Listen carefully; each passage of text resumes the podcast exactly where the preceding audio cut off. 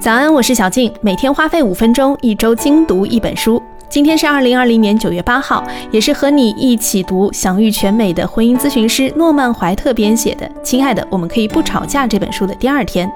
早起的你心情如何呢？有没有试着根据我们昨天读的沟通规则和自己的另一半表达你的想法呢？如果有的话，恭喜你，已经朝幸福美满婚姻迈出了两步。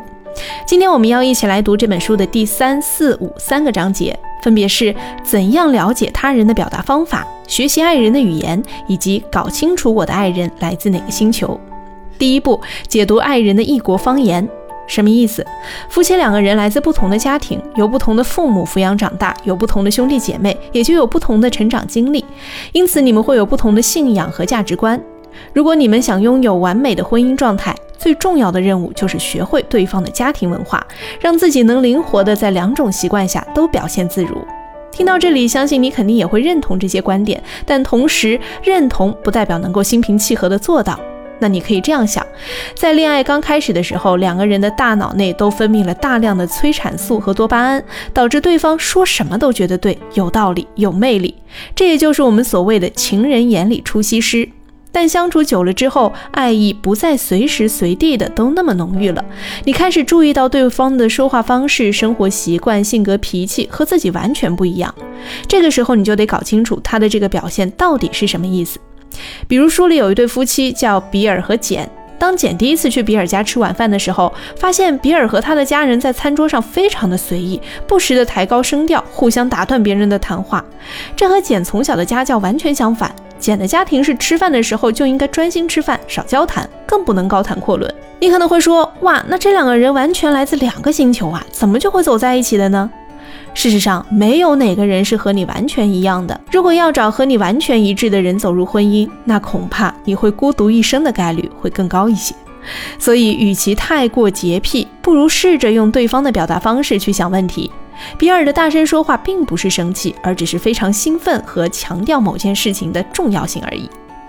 第二步，经常换位思考，因为沟通风格的差异，夫妻之间的关系会遭遇很大的挑战。站在对方的角度，寻找共同的基础，灵活的沟通，即使是使用激烈的方法去映照他人的行为。注意，映照和模仿不一样，东施效颦的行为我们一般会嗤之以鼻。而且我们都知道，不要人云亦云。而映照呢，是指敏锐地意识到自己的行为和反应，以及他人的行为和反应。比如说，你收到一张活动的邀请函，上面写着 dress code，你肯定会根据 dress code 去精心的挑选，不要太隆重，也避免太随意，对吧？所以呢，无论是在日常生活、工作当中，还是在情感关系里，都要随时的去调整自己的状态，让自己的行为举止和身体语言都尽量的符合不同情境的要求。听到这儿，你可能会说：“哦天哪，谈个恋爱也太麻烦了吧！我找个对象又不是找个老板，如果生活里还要这么小心谨慎，也太累了吧？”如果你真的这么想啊，那也请你反过来想想：如果你和另一半都行为随意，但意识上又希望自己被关心、被爱护、被理解，那么你们是不是都只是希望对方付出，自己躺着受益，不劳而获呢？所谓一分耕耘一分收获，任何关系都需要用心经营和维护，才会有好的结果。第三步，保持弹性，在差异中成长。人们总会问一个问题呀，就是假如你要选择结婚对象，是选一个和你完全不同的人，还是会选择一个相似的人？答案是都有可能，因为你和他人一定会有相似的地方，也一定有差异。因此，最重要的就是学会去适应。你可以按照下面的方法来思考。相似性让我们满足，而差异性则让我们彼此吸引。差异性根本就不是婚姻冲突的本源。比如早上起床被子应该铺平还是叠起来？周末应该在家宅着还是出去浪？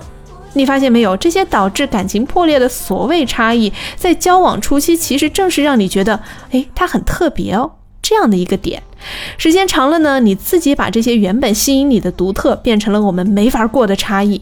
所以，研究你的爱人，也研究你自己。